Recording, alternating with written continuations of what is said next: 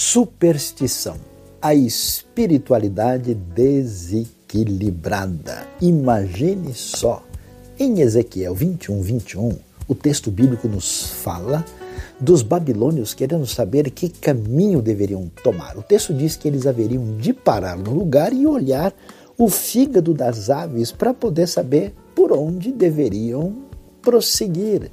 A prática da hepatomancia é uma das muitas práticas supersticiosas que pretende revelar indevidamente um pretenso futuro à nossa frente.